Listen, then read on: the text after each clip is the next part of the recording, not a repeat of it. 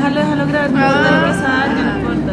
Bueno, No, mana, tenemos que aprender a hablar sabiendo que estás. Bueno, bienvenidos a este primer podcast, como intento 500. Mentiras. Eh, toma 20. Ah, no es audio. Bueno, Estamos con las invitadas Ligia Montilla y Camila Rodríguez. El día de hoy hablaremos sobre la amistad. Tema fuerte, pero tema complicado. vamos a ver qué tal les parece. Ok. Entonces yo creo que pues para poder empezar habría que ver para cada uno de nosotros en cuál es el concepto de amistad o, o qué significa para nosotros esa amistad. Cami. Ya Bueno. empieza. A ver. Para mí, la- pues yo por lo menos voy con la, la filosofía últimamente, lo del amor lo sabía contar. Entonces, hablando de amor, no sé, para mí la amistad es como una de las relaciones, es como la segunda familia prácticamente que uno escoge. Son las personas que uno de a poco a poco aprende a, aceptar que los defectos realmente son las verdaderas cualidades de las personas. Entonces, para mí, entre más dañada esté una persona es porque tiene más para contar y demás. Entonces, para, la- para mí la amistad es como es un poco parecida, es como una línea en paralelo con la familia. Entonces, obviamente, cuando la confianza, obviamente, temas como la lealtad, temas como, no sé, hasta la perdición, uno hasta a veces necesita perderse con sus propios amigos o perderse para encontrar a alguien más. Para mí, la amistad es una línea en paralelo de una familia. Sí, yo, yo creo que, que hay que es aprender a percibir eso, ¿no? Cuando alguien es un conocido y cuando ya pasa esa línea para convertirse en un amigo, porque creo que uno con los amigos genera un vínculo afectivo muy fuerte y uno Sí. termina tal vez llegando a ser quien realmente es uno, ¿no? Cuando, con los amigos uno no esconde cosas, muchas veces está con la familia, cuando la relación no es tan buena uno tiende a, no, no puedo mostrar este lado mío porque pues puede En que esa, familia. en la familia me juzgue. En cambio con los amigos es sentir esa libertad, esa plenitud de puedes ser tú y quien está en tu círculo de amigos no es que te aguante, sino que te está conociendo y está aprendiendo a aceptar, independientemente de que si sea bueno o sea malo, como dices tú, creo que los amigos de alguna u otra forma no solo aprenden a percibir los errores, eh, de los errores actitudinales que uno pueda llegar a tener o actitudes malas que uno pueda llegar a tener, sino que de alguna forma también te, te enseñan a construir esa persona que puedes llegar a ser. ¿no? Los amigos son un factor yo creo que bastante importante en la vida de, de las personas porque al final de cuentas somos pues seres sociables, no podemos no tener amigos. A la materia prima para vivir. Entonces yo creo que los amigos son ese vínculo afectivo tan fuerte con el que tú puedes llegar a ser real, que para mí ese ser real es, es tan importante en una amistad como el ser leal. Ujú. ¿Y tú, compañero? El anfitrión, por favor. Compañero anfitrión. Creador de este gran podcast, los Compañero anfitrión, Los- creador de este podcast. Los hijos. Eh, bueno, para mí la amistad, ¿qué sería? Digamos que podría ser dentro de la sociedad como o para uno mismo, es como saciar esa soledad al buscar a alguien, compartir, charlar, llegar a un punto en el cual cuando llegas a una confianza con tal persona es volverlo tu hermano, tu confidente, tu propio segundo cofre donde guardar las cosas, porque es al cual le vas a decir como guárdeme esto sin contarle a nadie para yo poderme desahogar. Entonces es, es difícil lograr encontrar un amigo que en realidad logre cumplir tantas como necesidades o cualidades que uno está buscando de esa persona para que sea perfecto, Complemento. para que se vuelva el propio uno. Mm. Si uno busca en un amigo que sea igual a usted, más o menos, de usted.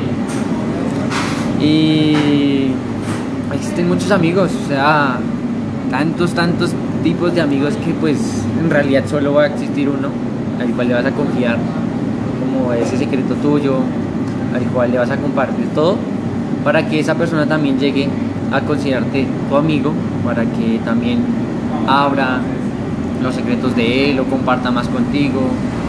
Eh, un amigo siempre va a ser ese apoyo, amigo va a ser el que nunca, nunca, pues, nunca no podríamos decirlo, porque van a haber excepciones, pero va a ser el que la mayoría siempre va a tratar de estar ahí, que si está a la distancia va a tratar de apoyarla a la distancia o va a llegar, no importa si está lejos, va a tratar de siempre estar apoyando a esa persona, no importa lo que pase. Eh, y sí, va a ser como un, un segundo hermano, en realidad. Se va a convertir en tu hermano que va a guardar todo. Digamos que sí está también la diferencia, pues lo que decía Santi, que él hablaba de un solo, de una sola persona a la que tú llegas a tenerle tal vínculo de confianza como para que sea su, tu otro yo.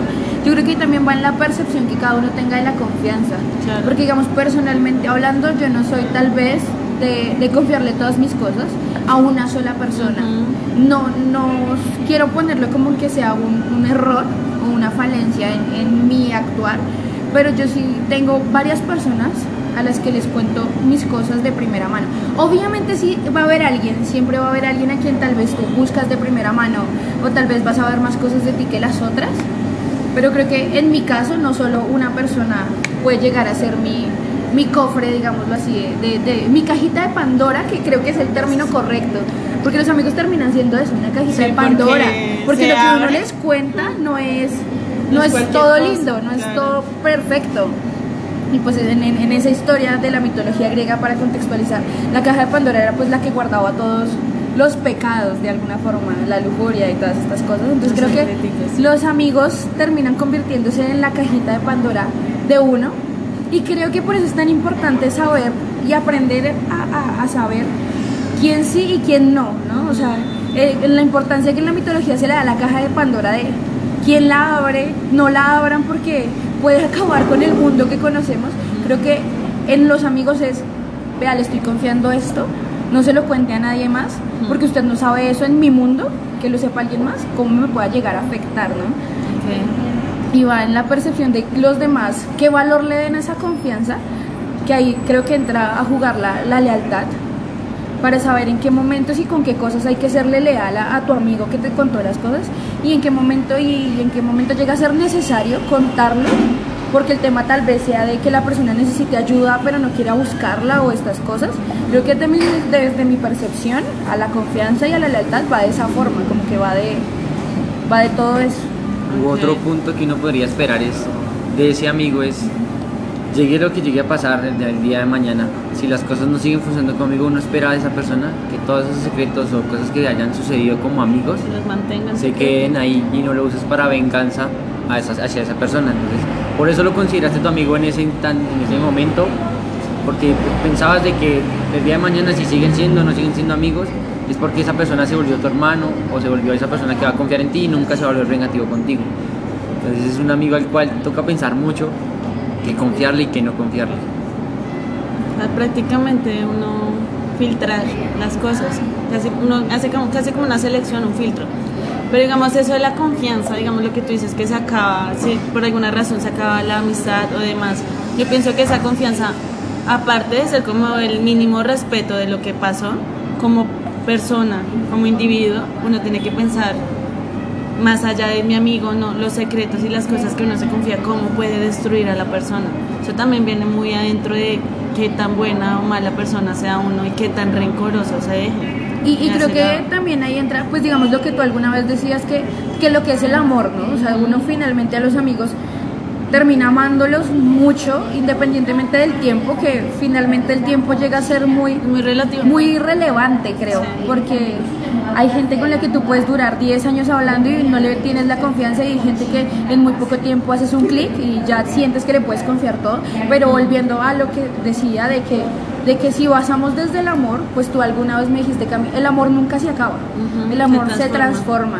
Entonces si tú ya hablaste con esa persona, ya crea- creaste un vínculo afectivo, ya amaste a esa persona, pues no, no puede que cuando se acabe esa amistad o lo que sea, le falles a la confianza de esa forma, porque de alguna u otra forma tú ya dijiste, oye, te quiero, oye, puedes confiar en mí, y creo que volverse un falso colchón para otras personas ya te, te vuelve a ti en un conflicto, tienes un conflicto interno, ¿no? Que tienes que tratar de alguna forma. Estás usando casi que alter egos para mantener cada, cada confianza, Cada confianza. falsa que hay. Exacto, como... No, uno se vuelve una nada porque ya al final uno no sabe ni quién es realmente, si yo era así, si yo era así, cuál me funcionó, cuál no me funcionó. O, o personas que, digamos, actúan diferente con cada amigo que tienen. Exacto. Y que cuando todos se juntan, quedan como plop. en shock, no saben a quién, a- de todos a cuál seguir. Porque digamos ahí lo que tú dices, retomando lo del amor, porque a la final, en Aristóteles y demás, hay, hay muchas formas de amor. Y la, el amor es una energía. Tú sabes que la energía no se crea ni se destruye, simplemente se transforma. Siempre está y se transforma. Entonces, digamos lo que yo te comentaba, de que hay veces que hay personas que son mejores como amigas que como parejas. Porque como uno, como amigo, uno no se deja, de alguna otra forma uno se deja sin filtros, ¿no? Mm. Porque uno, primero por la afinidad que uno siente. Y hay temas en los que de alguna otra forma uno hace clic. Son, pueden ser banalidades, pero pues esa, esa banalidad se convierte como en la- el soporte pues de la amistad. Entonces digo, la amistad es otra forma de amor, lo que tú decías, terminamos amándolos. Porque, lo- ya retomando todo, tú dices que es un vínculo. Santi dice que es como un hermano, yo digo que es como una línea paralela de la familia. A la final es una conexión, es una energía, es un vínculo que poco a poco se crea, se transforma además. Entonces también eso, para mí, la amistad también puede ser otra forma, otra manifestación de amor, hasta un poco más sincera que con la de la pareja. Por mi parte, pensaría yo ese lado. Creo que también uno recibe un apoyo más tangible, sería la palabra, de parte de los amigos que de una pareja, porque yo siento que con las parejas tal vez llega un punto en el que tus problemas sí. se vuelven carga para la otra persona. Ujú. En cambio con los amigos es, it's okay, aquí estamos, reparte esa carga en todos nosotros y todos podemos cargar con un poquito del otro. y, y creo que a final de cuentas lo lindo de las amistades es lo que decíamos, que uno termina acoplándose a- al, al otro, ¿no? Entonces uno ya conoce ciertas actitudes y uno ya es como, ay, esta sí es porque le pasa tal cosa. O ay, esta asa es por tal cosa. Sí, como que uno ya le conoce actitudes, saber qué le gusta, qué no le gusta, el ser detallista. Creo que ese tipo de relaciones termina siendo hasta más real, tal vez. Más duraderas incluso que una propia, que una propia relación. Mm, También yo diría que que uno en la amistad llega a considerar a esa persona como para nunca dejarlo, digamos, digamos eh, en niñez uno tiene un amigo y cuenta cositas, chismes de colegio y marica, y- pero uno se va y bueno, en fin, no, no siente ese afecto al, al no estar al lado de esa persona.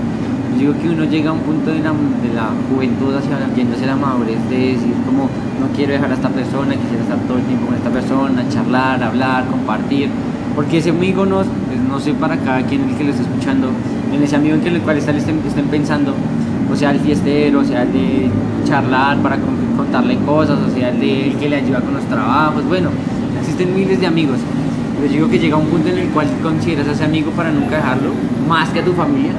Quisieras es como no volver ni a tu casa a hablar a tus papás, sino es como seguir con esa persona para seguir charlando, seguir compartiendo tantas, tantas cosas. En realidad quisieras es como, como nunca soltar a esa persona. No, y además que lo que dices es cierto, porque con ese, con ese amigo es con quien tú generas un equilibrio, que es tu amigo de fiesta, pero es tu amigo, es tu amigo de salir de fiesta y tal vez emborracharse y terminar caminando borrachos hablando miércoles, o es el amigo también con el que estás mal y vas y te tomas un café, o es el amigo con el que sencillamente los silencios dejan de ser incómodos. Lo que uno es- los disfruta, esa los relación de, de poder estar sentado al lado de alguien con quien tanta, con quien hay tanta confianza que no importa si hay un silencio, tú sabes que no es que haya un rayo, no, sino que disfrutas ese silencio y disfrutas esa compañía del otro. Es tan bonita y es tan duradera que creo que, que, el- que va en, en ese sentido de, creo que es por eso que generamos tanto apego y por eso es que muchas veces llega a doler más la tusa de una amistad que la tusa de una misma relación. Ahí viene el cliché de los amigos son la familia que uno escoge. O saben tanto uno del otro que por eso es que se quedan sin tema, porque ya lo conoce tanto que es como, pues de aquí hablamos y ya conozco su vida, conozco lo que va a hacer o lo que piensa. entonces- Pero eso siempre pasa hasta en la relación, eso es normal. Porque digamos, hay también otra cosa que está, otro tema, o sea, retoma, o sea, siguiendo con lo de la amistad. De alguna u otra forma, Para dejar de, de dar círculos sobre el que es un amigo, que ya lo dejamos bastante claro, también está mm, el tema de, de por qué se genera un vínculo de confianza y de afecto más grande con, con alguna persona de tu grupo de amigos. Y a mi percepción yo creo que eso va en los momentos que se compartan con la persona y en las circunstancias en que esa persona esté para ti.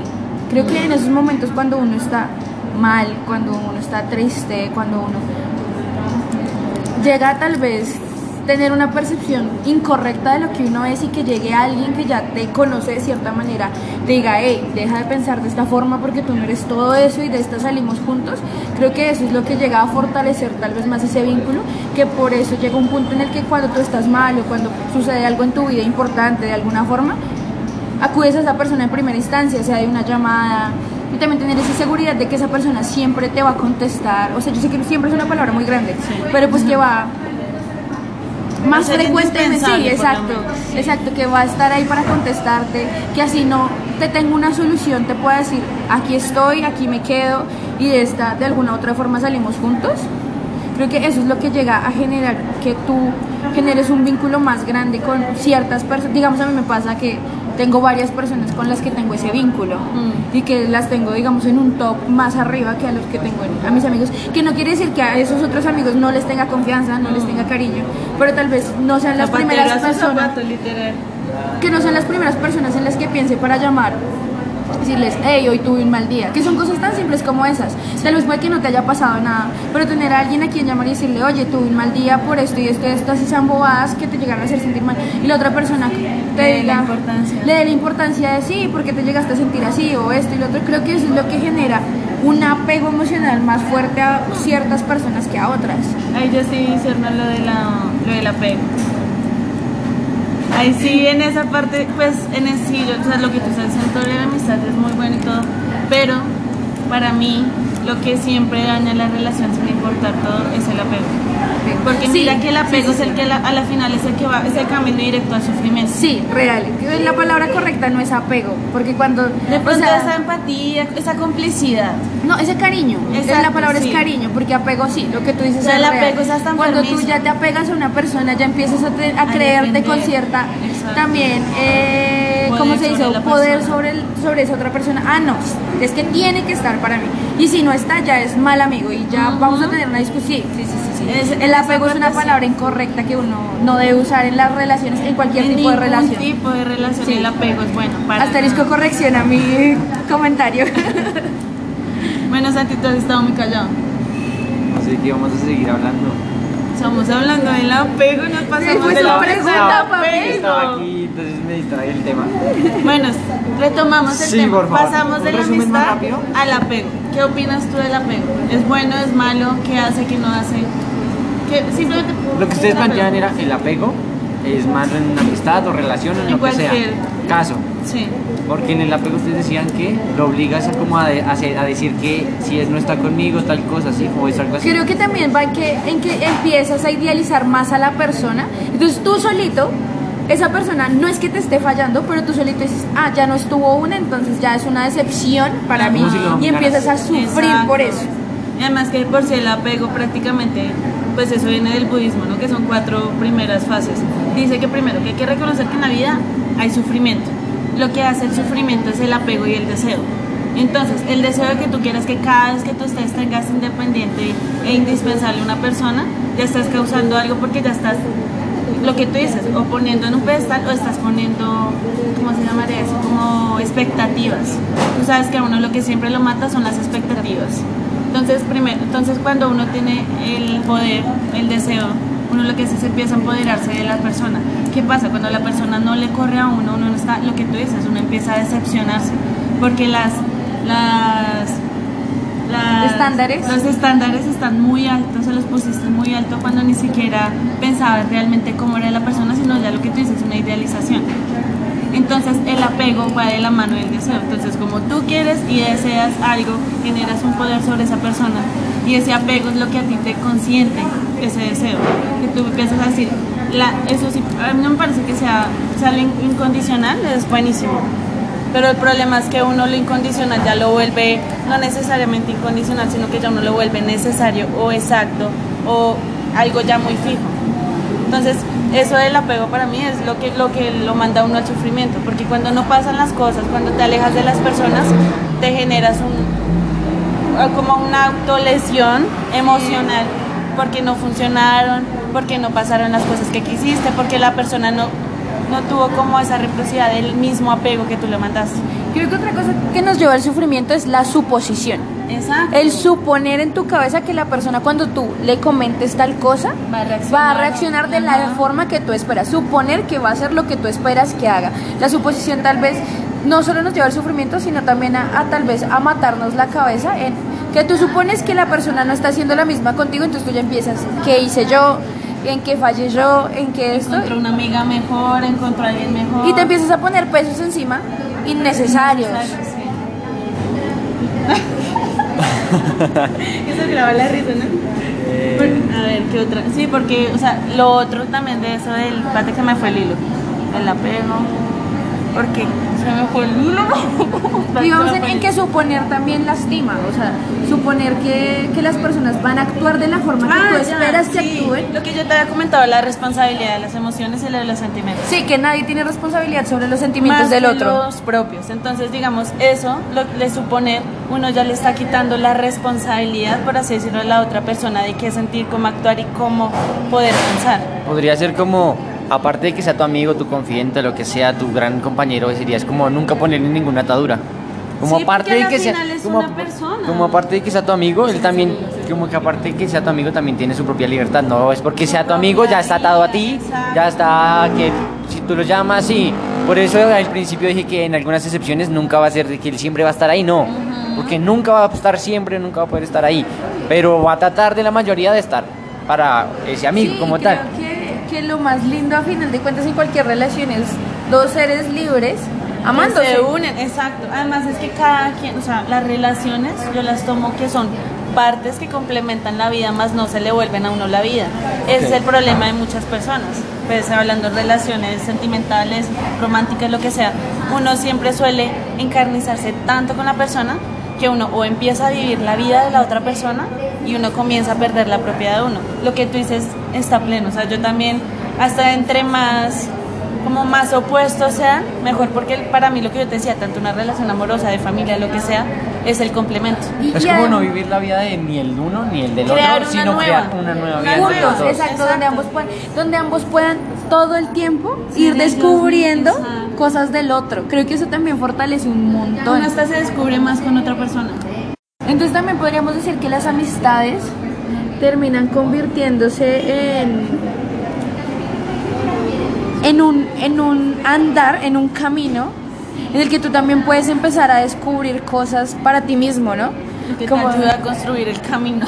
Exacto, que te ayude a construir ese camino y qué bonito que también nos demos cuenta de eso, ¿no? Que esas personas que nos aporten, que nos ayuden, vayan en ese camino con nosotros, porque a veces también llega un punto en el que nos perdemos, nos perdemos y a mí sí se me hace bonito, no voy a usar la palabra chévere, a mí sí se me hace Ya bonito, ya, la, ya lo sé igual, Después corregimos, no me Corte. Eh, se me hace bonito que pueda haber alguien que te conozca a tal punto que te diga, hey, hey, hey, te estás perdiendo, retoma aquí. Sí, no de mala manera, no que no te deje experimentar, no que no te deje equivocarte, Un polo a tierra pero que, exacto, que pueda llegar a ser un pueblo a tierra y que, y que tú le puedas reconocer, o sea, y que tú como la persona que, que te están encaminando de nuevo, puedas tener la capacidad de reconocer y decir, hey, tú haces muchas cosas buenas en mí, te valoro por esto, y demostrarle a esa persona que realmente la estás valorando. Porque a veces tal vez nos quedamos en, en palabrería barata. Sí.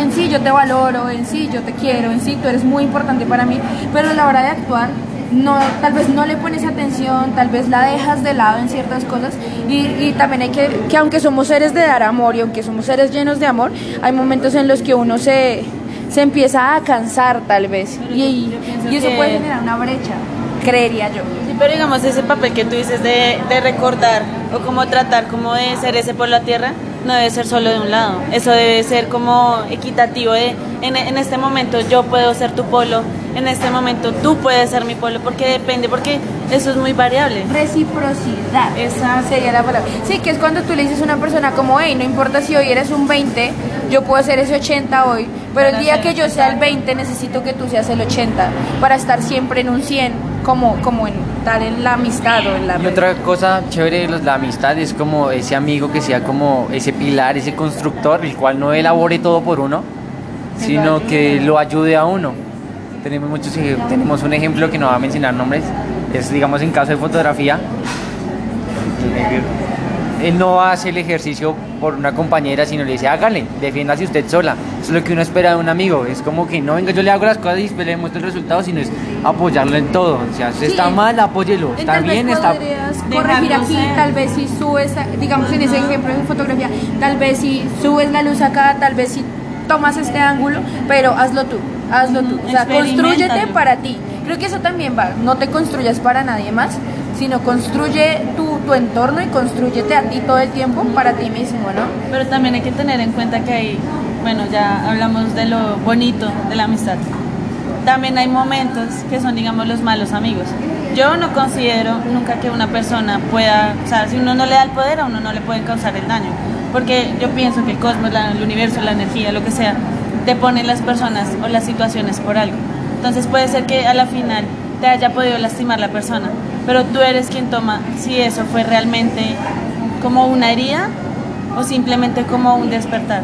Porque digamos, hay personas que pueden causarte daño, pero es que ese daño puede, o sea, las cosas malas se vuelven son en experiencias más no en malos recuerdos. Uno tiene que aprender a sacarle el, la, como el palo a todo, a todo. Ahora, todo, digamos, hasta los malos amigos a uno lo ayudan a progresar. Exacto, creo que, que hay, hay, un de- hay una cosa que yo utilizo mucho que es el decir de que si tú aprendes, no perdiste nada. Ajá. Sí, entonces que el mal amigo, que el mal romance, que la mala actitud de cierta persona, que la mala energía, son, sí, y digamos que eso, lo que tú dices, tú, tú como persona decides si eso te va a lastimar y te vas a ir al fondo por eso. Y, y además cuando ya estás en el fondo, pues la única solución que te queda es salir, a O final de en cuentas. el fondo. O, o- o morir ahí, creo que, que nunca nos Mueres. permitimos quedarnos ahí. ¿Cómo eres? Exacto, entonces creo que va en eso. Los malos amigos, digámoslo así, el, el error de que confiaste equivocadamente o estas cosas o las otras, si te enseñan, no perdiste tú absolutamente nada. Creo que pierde la otra persona. Creo que tal vez... Ninguno perdería porque Ninguno los dos, pierde por- apre- los dos aprenden. Sí. Hasta el haber actuado mal de la otra persona. Lo va a llevar Aprendió a- para que no lo a- vuelva a evitarlo, exacto, si realmente lo que hizo no estaba bien o no. O sea, a la final, eso es de dos lados. Una relación se necesita, para una relación se necesita más de una persona, como para una pelea se necesitan mínimo dos. Y así como, ¡Wow! como Aquí ya hay dos.